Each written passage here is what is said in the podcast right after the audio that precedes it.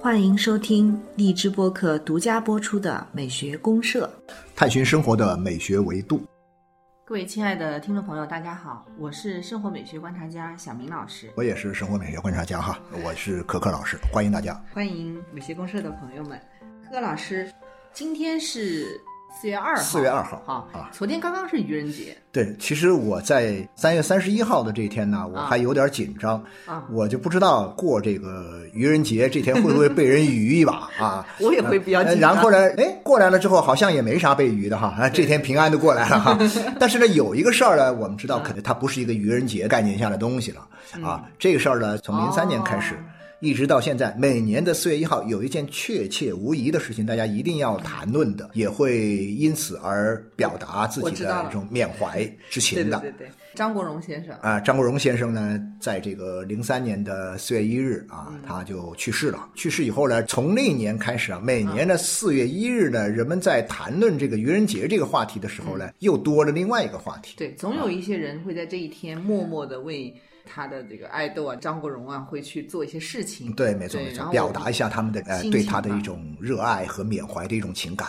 对对吧对对？愚人节这件事儿呢，是显得比较戏谑的、搞笑的。对对对而关于这个哥哥哈，张国荣先生说这事儿的时候呢，往往是表达非常真诚啊，对非常的感慨，非常的忧伤也。是是，也是一个比较庄重的事情。对，那所以讲到张国荣呢，其实柯老师，我正好也一直以来就是想跟您聊一下，因为您的这个经历也比较丰富哈，也看了很多很多的这种港片啊、电影啊。啊，对对 对对，想聊聊港片是吧？对对对，你看哦对张国对荣对其实是一个时代的一个符号了，在香港对电对影来对对讲，，呃，是是是，绝对是一个时代符号，所以我们可以聊一聊，看看没错没错。香港电影也辉煌了有三十年啊，前前后后应该有三十年，然后大概是在八十年代的时候开始啊进入啊崛起的哈，啊就然后啊进入内地啊什么的，对，然后呢到了这个九十年代达到了一种巅峰状态，高潮，对对，然后呢，这个零零年代呢，啊就也是承续着前面的辉煌，但是到了后面，我们近来这十来年呢，它又有了一些新的发展。啊啊，表面上看可能有点点衰弱的感觉，但是呢，它又呈现出了另外一种发展的一种态势啊、呃所以说，嗯我觉得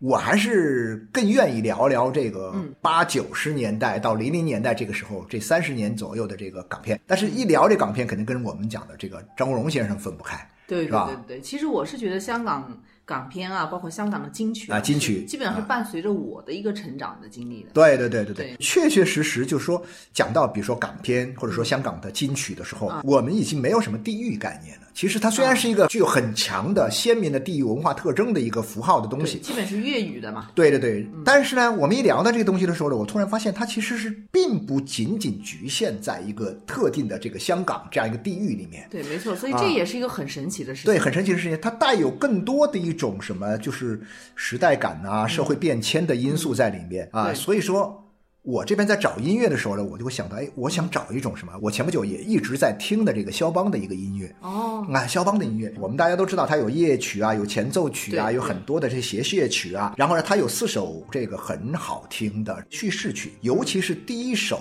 G 小调第一首叙事曲啊。这首叙事曲呢，给人什么感觉呢？就是嗯我听的时候，我有很强烈的一种绅士感，你能感觉到一种人生啊、命运啊、各种东西的沉浮变迁娓娓道来的啊，感觉娓娓道来，它有充满了各种各样的回忆。因为我有一个说法，我觉得这四首叙事曲啊，其嗯实就是肖邦的回忆。哦然后肖邦回忆自己的人生的各种各样的变迁呐、还有时代的变化给他带来的这种家国的情怀呀、这些嗯东西都在这四首叙事曲当中，尤其是在第一首当中体现的非常的突出。哦，那您这样讲，我觉得香港这个城市呢，确实是一个非常有绅士感的城市。呃有有有，他香港的对特殊绅士很背特别，景对对对吧？所以你对不由自主的，可能您是不是在听这个第一个叙事曲就想到了香港？我确实是，我一会儿想到 香港，我还会想到类似于像什么这个嗯台北哦啊，呃，比如说包括像以前我们看那个侯孝贤先生电影叫《哦嗯悲情城市》的时候，对对对你会发现那样一个地方，那样一个岛啊嗯，那样一个岛上的台北这样一个城市，嗯它充满了一种绅士感。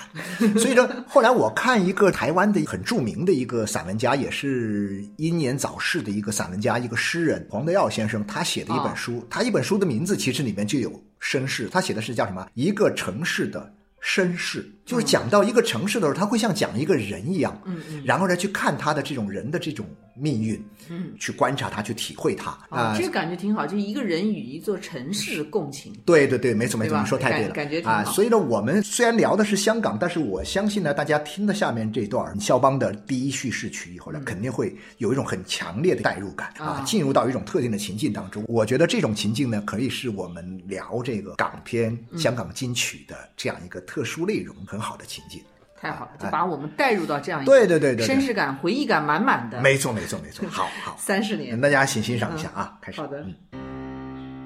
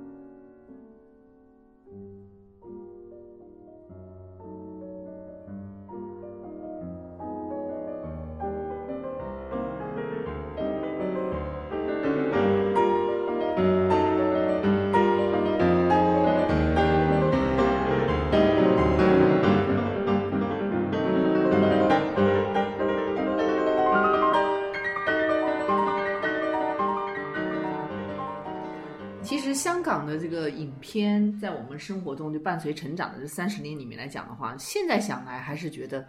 啊，很多很多内容，好像一时半会儿都讲不完你。讲不完的，讲不完的。对呀就是说，现在我们有时候会有这样一种说法：当你说到这个怀旧题材，你啊包括像我们之前聊过那个像《嗯嗯你好，李焕英》这种，对对对也属于怀旧题材。那么也就是说，咱们大陆的内地的这些朋友们。啊，怀旧的时候呢，现在一般怀念什么年代会比较多呢？怀念八十年代的会比较多一点80点。嗯年代啊，八十年代，因为当然也跟这一代人，六零后也好，五零后也好，或者说甚至七零后啊，前面这一部分人，他们完整的经历了这个年代，然后呢，现在也长大了，也成长了，甚至有些也已经掌权了。那么他们在回忆过去的时候，他们会觉得八十年代特别美好。那同时呢，你就会注意到，在内地呢，还有一种回忆，就是说，哎，我们经常会去回忆香港的那些文化，当年从八十年代开始进入我们内地的啊那一种情形。那这种情形呢，达到高潮的时候呢，正好是这个九十年代。对，啊，所以我就会感觉到，当我们更多的人在怀念八十年代的时候呢，其实我们很多人是借助着讲港片，嗯，讲香港的这个流行歌曲，所谓的香港金曲啊，然后呢，我们聊的是什么呢？我们其实聊的是九十年代的那样一种生活和情境，以及对那个生活情境。在我们的这种记忆当中，经过很多年的沉淀之后呢，所慢慢浮现出来的一些东西。我觉得是比较容易能够把我们带回到那一段怀旧的这个情没错境里没错面去，没错就所以好像是一个回忆这个门就打开了一样。对，没错，没错，对，没其错实有个很简单的，就是说你一听到有某些粤语歌，啊。对吧？我就不由想到像贾樟柯电影里面，哦哟，对对对，对贾吧他那对个地贾科长特别喜欢这个放金曲啊对，当年的这些金曲冷不防的就出来一个什么叶倩文的歌，啊啊，对啊对对，什么好张学友像的歌什么对什么的，对对，没你就错嗯马上感觉到，到，哎，好像这个情境我也很熟悉啊，我似乎在某年某月某日也好像是， 对，这就是一种共情嘛，共啊，情这种共共情。情对对所以对其实呢，当我们在聊港片、聊香港金曲的时候，我们在嗯聊什么呢？聊我们曾经经历过的一段情感对啊，我们所体验过的一段生活。啊，我们曾经共情过的八十年代、九十九十年代，对对对。对那好了，现在小明老师，我就不知道，在您看来，这个港片，嗯，或者说是香港啊的金曲，当年你在迷它的时候，你都迷它什么东西呢？ 我可能最早的时候看这些香港影片的东西，迷得还比较肤 浅。啊，比较肤浅 啊，OK。当时最早，比如说，首先像周润发，我记得很清楚啊，就是啊，哎呀，那对个全民偶像那种 感觉哈许。文强嘛，当啊，时许文强啊在那个上海滩里的那个对许对文对强，对那对个姿势啊，那个那种那种气表质情啊啊，那种对那种对样子哈对对对没错然后可能一开始是觉得这个人就男性、女性形象特别的漂亮、帅呀、嗯或者潇洒啊，因为当时像什么风流啊、潇洒这东西还不是我们生活中还好像似乎找不着找不什么着太多很多这这种样的没对错象，对吧哎，突然那个屏幕上或者那时候从出电视现里面了冒出一个来了，对对哇，你就不得了，对嗯就。觉得可能一开始是比较肤浅，包括他们穿着打扮、发型这些，一开始关注的人多一点。嗯但对到后来，实际上到了什么《纵横四海》啊，《英雄本色》，包括他一些大量武侠片上来的时候，对对对对对可能会就有点不一样对，他就的就关比注较多多方面的哈，多方面。对对对对对啊，对。所以像可可老师，您是我是从八十年代中期开始，就应该是第一批，嗯，就是这个咱们内地哈，可能呃霍对元甲呀，啊，什对么那，个就是霍元甲《射雕英雄传》《上海滩》比较早。我记得我们那对时候都是什么呢？因为那时候家里面呢有电视机的人对其实不是特别多，经常挤到别人家我去们看。经常是一伙人杀到有电视是机的家的人去看。哎呦，好家伙，那叫一个什么？每天就跟过节一样挤了一屋子啊，挤得一屋子都是。那像我那时候都二十来岁的小青年儿，嗯哎呀，特别喜欢那种类似的，像《射雕》里面的像郭靖这种人啊！物社啊，交当年疯掉啊，了，然后霍元甲，好家伙，不得了啊！啊那个粤语歌一唱起来的时候，热血沸腾。那时候你发现什么呢？虽然你看哈，就是说像郭靖也好像霍元甲也好像这个许文强也好，他们其实是很多不同类型的人。我们讲的角色是不一样的角色，但是呢，你发现他们身上有一些最表面的一些一些东西，比如说他们说的是粤语，啊，对，哎，要讲粤语，嗯或者说他还不讲粤语，他讲普通话的时候是那种香港普通话啊， 啊，香港普通话啊柯。老师学的很啊，像，对对对，那因为我看那个长大，哎呦，我记得就是特别喜欢听，先是喜欢听什么呢？先是喜欢听这种香港普通话了 啊，我是一个香港人呐、然后再去听粤语，然后呢，那时候再加上这些粤语的歌，啊，啊，粤语的歌一出来之后，哇，好家伙，就迷得不得了。但是那时候因为还没有卡拉 OK，卡拉 OK 是九十年代起来的，啊，所以九十年代起来以后呢，就开始追卡拉 OK，对，就是然唱后粤语歌对，然后九十年代就会有什么录像厅文化。哦啊，就我们内地会有录像厅文化，录像厅的文化全靠港片撑全着，靠港片。全靠港片撑我着。记得那时候我们那条街上最亮的一个录像厅嗯啊，门口的海报，隔几天就会换一张，隔几天换全是香港那哎些呀，不得什了，么不得了，对那个，黑帮啊，那个对枪对对对，枪战战、啊、警匪啊，警全是匪这啊，个，全全是这这个。种题材对的。对，当时很多人因为这些东西当年在我们内地的这个影视当中啊，文学作品当中，呃，我个人感觉到就那个时候还是一种刚刚从文革起来啊、起来啊，这个就是文革结束以后，我们刚刚拨乱反正，进入新时期，嗯然后呢，文学开始慢慢的走向正道。在这个过程当中，文学虽然有点繁荣哈、嗯，但是呢，它其实离我们的这种日常生活的很多东西啊，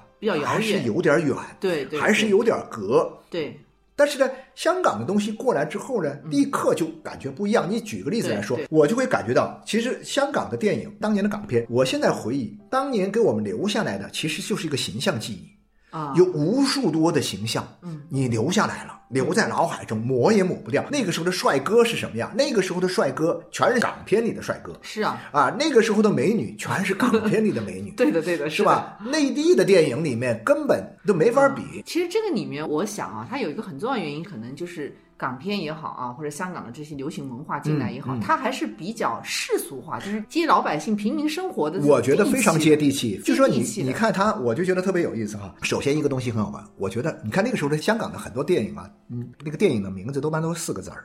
啊，你发现没有朗朗上？口朗朗上口，英雄一张嘴啊，对，英雄本色、纵横四海，然后 或者重庆森林、阿飞正传、大嗯话西游，哗哗啦的一秀。最好的电影基本上啊，也有嗯两三个字儿的啊。后来基本上呢，像现在什么暗战呐、等等，这些都是俩字儿了。那个时候都是四个字儿的特别多，一张嘴就来，特别朗朗上口，不像我们那个时候我们。内地的很多的那个电影，还有那个名字有叫什么“街上流行红裙子”，哎，有趣是有趣哈，但是你没法记，不朗朗上口。什么“锅碗瓢盆交响曲”哦，啊，还有什么这个什么《天云山传奇》啊等等吧，这些电影您还看过当时这么多我们我看内过地的啊，电影我是吧看过的。那那时候的人生当中，不像现在，呃网络里面什么都有嘛。那时候就没有网络 嘛电，影好少，啊，电影少嘛，有一部就看一部，有一部看一部。所以你看那个时候，我就首先我觉得是这样。那世俗化的东西是什么呢？更重要是里面的这样一种它表达的情感呢、嗯，它平凡人的情感，都是很平凡的对。我觉得它有什么呢？它有日常性嗯，就很日常。哎呀，爱来爱去，恨来恨去，嗯打来打去，然后呢，就是这种平常心的东嗯西。然后呢，还有什么给我们一种很神奇的感觉呢？就是它有一嗯些江湖感的东西。对，这是他的价值标准，啊也是对对蛮对好的，他所有这些东西，比如说兄弟情谊，对永远是兄弟情谊。侠肝义胆啊，侠肝义胆的兄弟情谊，这东西对嗯我不用跟你去注入什么太深刻的社会时代的内涵，反正就是咱好兄弟就得要两肋插刀，演绎出一段故事，对然后呢，咱们两个人相爱就得爱得死去活来，然后呢又演绎一段故事，嗯那么它全是这些东西，它还是偏传统，就从价值观上对来讲，对对偏传统，其实也还是比较朴素，但是呢，又极其的符合当时的一种人性的抒发。因为其实我甚至我认为是到了九十年代后期、零零年代那个时代，我们内地才明白这样一个道理。我们就知道什么呢？就是说，当你这个电影是给大众看的时候，嗯，你不要有太多说教的东西，好不好？你不要有太多你的深刻的社会思考啊，什么社会内涵在里面。你如果说想要表现这些东西，你可以去写小说，你可以去写论文。那电影是一种娱乐，那么这种娱乐的东西呢，它里面告诉你的这种价值观的东西，一定是要有普适性的、大众化的。对它比较普适性，啊，对大众化，你对不要给我搞得好像说，哎呀，你给我卖拽，你给我玩沉思，你给我搞这套东西，那这东西不行。哎，王家卫的电影，你有没有觉得他有点王家卫的沉思？王他是玩沉思，但是你发现没有，这个王家卫的电影呢，真正被接受是什么呢？是在啊九十年代后期的零零年代的那个时候 对，。很晚，大家觉得说前面那个阶段已经经历了一段之后呢，人们想要再经历了就是玩暧昧的、嗯玩深沉的，那也成了一种娱乐类型。你说王家卫电影多深刻？不深刻，但是呢，他装着一副很深刻的 样子，大家觉得用这种方式很 OK 啊啊，那种空虚、寂寞、冷啊，然后各种各样的，也成为一种香港电影当中很鲜明的一种个人符号。对，啊成了他的一种文艺性的电影的代表。就像他这种戴着个小墨镜儿啊，然后呢帽子帽子啊对，弄得很深沉的样对对子对，啊没。错。不过柯老师，您刚才讲的有一点，我是特别有感触，就是实际上我们今天内地影视的这些娱乐化的、商业化的很多东西，也是跟港片学的。没错就，是香港那边其实给我们提供了一种影视的这个娱乐化、商业化上面他们的一种很成功的哎地呀，方，他我觉得这个东西已经对吧？太多了，它给这个内地的影视这个发展呐、啊其实提供了太多有益的这样一种经验是的，是啊，的让我们这个里面的很多的这个电影工作者啊，或者说这个通俗文化的这种生产者啊，对。受益非常非常多。对对，包括我们今天为什么说我们的影视产业现在也发展的特别好，甚至于我们对比较而言，好像香港的都感觉是衰落了。嗯对，因为我们自己的这个娱乐产业就已经很发达了，然后偶像、明星，我们啥都不缺啊，对，对吧？现在讲到这个，呃，中国最重要的著名的偶像明星，基本排出来都是内地的。对，所以我们刚才讲到一个问题，就是说嗯港片它跟它那个时代的关系，它不是在内容上好像要哇深入的去紧贴着反映那个时代的社会变迁的东西，去思考很多的社会问题一样的东西。当然也有这种电影啊、啊，像这个玄华他们很多电影其对，实徐都安啊华都的，带有这种包括倾新向。浪潮的，对对对，呃都有他们些都受到一个影响，但是呢，更多的作为一个影视娱乐这块地方呢，就港片为什么好在哪里呢？就是我们今天看它实际上是一种很单纯的东西，它有它的一种真的是很单纯的一种美呀、或者说是一种情感的一种真呐、还有一种观念上的一种，比如说那种善良的东西啊。对他有一些价值观是非常、就是我觉得它是真善美的一种非常接地气的一对种非呈常现方普式。世的价值观是很没正错确没错的，没对，错而且也普遍的能够抒发到一些人性的东西，没错就能够深入进去。对但是同时呢，它的娱乐化、商业化的这些操作啊，啊哎又很成熟。很成熟，很对，成所熟以，它其实两方面，你看文艺片，它也做得很好，对，呃，像王家卫的、徐安华的，没错，没对，错，没也错。包括后来周星驰那些无厘头的，其实哎呀我喜剧类的，我就想说一个东西，其实特别有意思嘛。我觉得像周星驰的很多东西，嗯，他那些片子可以说他已经不是影响到一个简单的娱乐生活了，嗯，他甚至影响到了这一代人的成长了。对，就是感觉到七零后的人，嗯谁的基因里面啊。没有一点儿这个周星驰的基因在里影面？响到一种生活方式，一种对社会的认知。对啊，但是你真的你想象一下，就是说，当周星驰出来的时候，我们这个内地啊，文化界啊，或者说文学艺术界、啊，也出了一个有点像的这么一个人，就是王朔。啊、哦啊！王朔在这个其实是八十年代末九十年代的时候就，有点黑色幽默。王朔这个情况呢比较复杂。我们这个说实在的，我觉得这个方面要解读的三言两语说不太清楚。但是它首先是一种什么降低自己的身段儿，嗯，然后呢，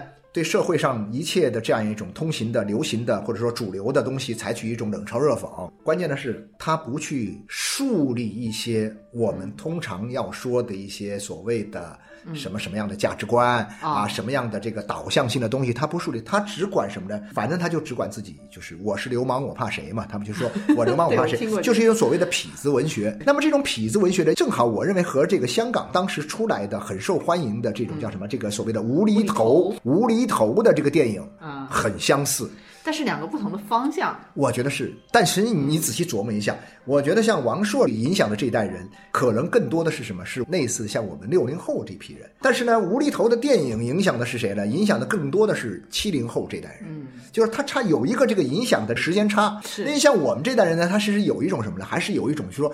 你搞笑也好，你这个讽刺挖苦，你一定要有一个对象，嗯对啊对，而且这个对象呢，曾经让我不爽，让我不舒服啊，然后你出来替我去把它恶搞一下，就挖苦一下，哎呀，我会觉得很爽，我会很认同你这种反权威性。啊，对他反权威、反英雄对啊对这对套对东西。对，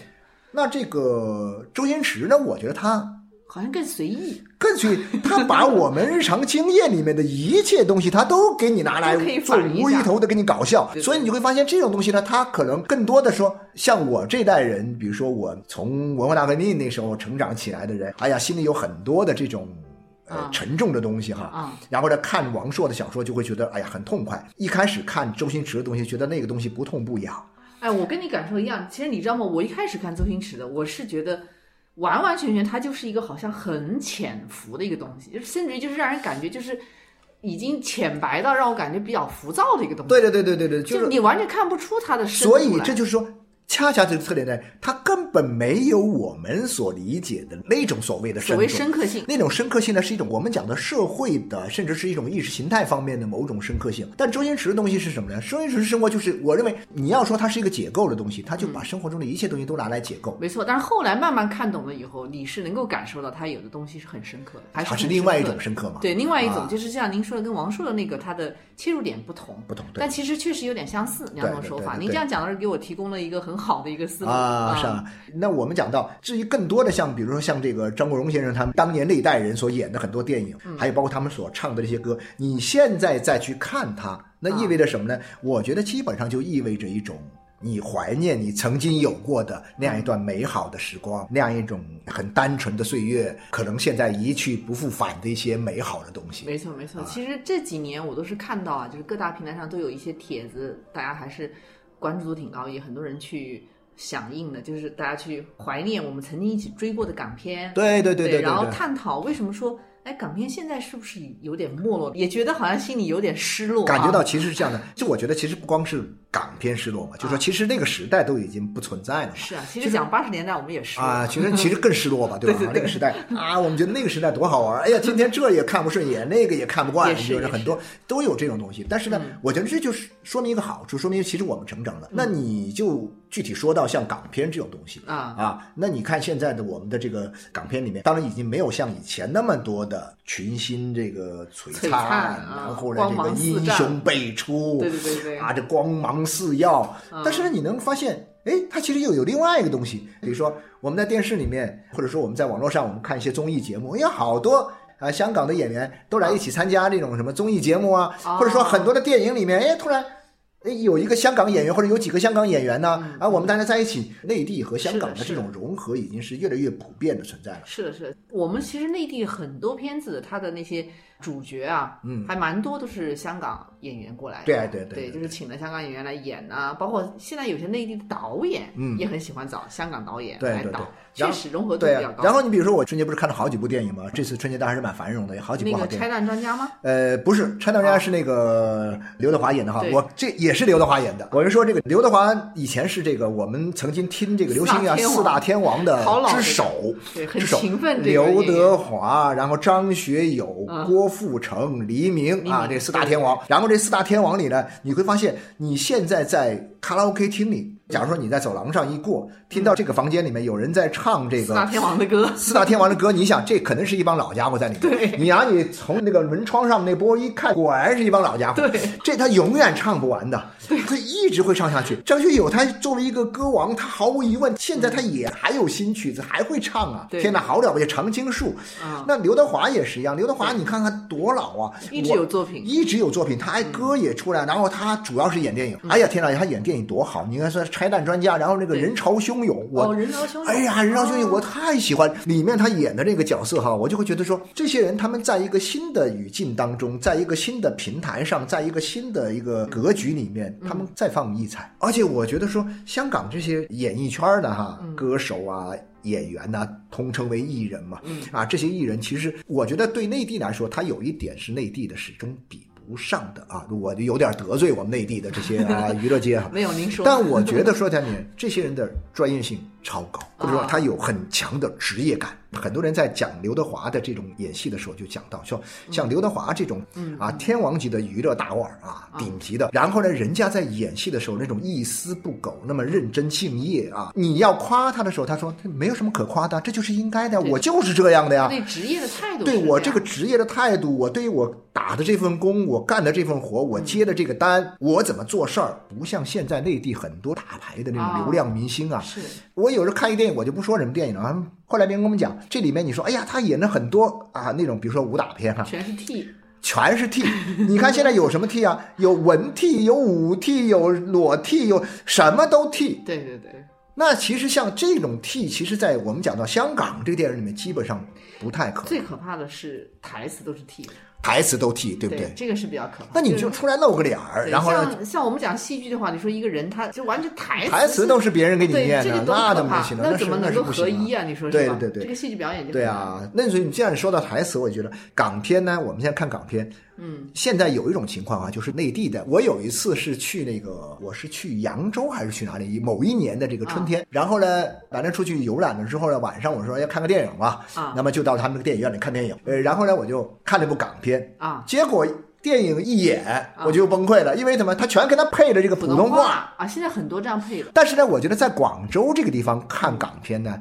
甭管是老港片还是新港片，基本上全是保留了粤语。港片的味道之一啊，其实就是台词，嗯就是它的粤语。你不要说你唱粤语歌的时候，你把它换成普通话去唱，你觉得有那意思吗？啊，肯定没有那意思吧？嗯是啊，是那港片也一样他啊可能是为了更多的像非粤语区的哎啊，能够人接听得受。懂啊。对，能但是配音这个问题呢，其实有时候啊，你比如像周星驰那个配音非常出名，就是那说是那个石斑鱼配的音，对大家啊一听到专他门的声音，对马上就反而周星驰的声音出来了，他特别不喜啊，欢对对对，没错没错没就错，是对这对个人已经就是在他声已音经上对对对，他已经超过了本人，感 觉具有一种不可替代的一种辨识度哈啊，对对对，辨识度和符号性，然后让声音成为一种符号，我觉得是这个周星驰那个电影里面的一个最独特的一个。对最重要的一个。没错所以柯老师，你看我们今天一起。怀旧了一把啊对对对就是把那些年我们一起追过的一些港片啊， 对了，我其们实其实我们都没有说这个，因为说不清嗯楚。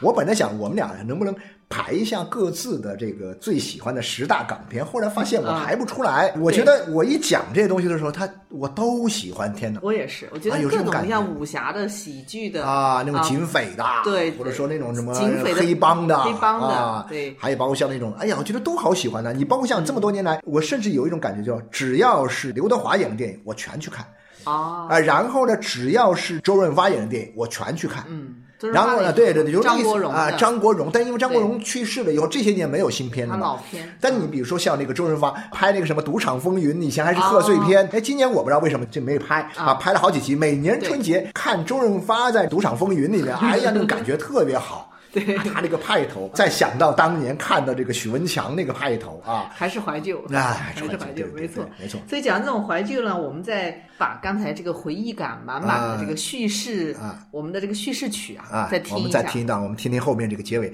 看看他是如何在充满了这种历史的兴衰感啊和这种嗯啊绅士的沉浮感的这种旋律当中，最后走出来，走向了一个什么呢？走向了一个激昂的、澎湃的这样一个情感的这种爆发状态哦，。它是从慨叹走向激啊，昂，走上激昂哦啊、太然好后了嗯这个呢，我们也期待在未来的这个时代里面啊，港片呢、能够和我们内地的这个电影一起啊，再创辉煌啊。嗯对对对嗯，哎三港文化也能呃走向激给昂。我们的下一代留下很多美好的回忆啊，对吧？好，好，谢好谢的大家，啊，谢谢大家。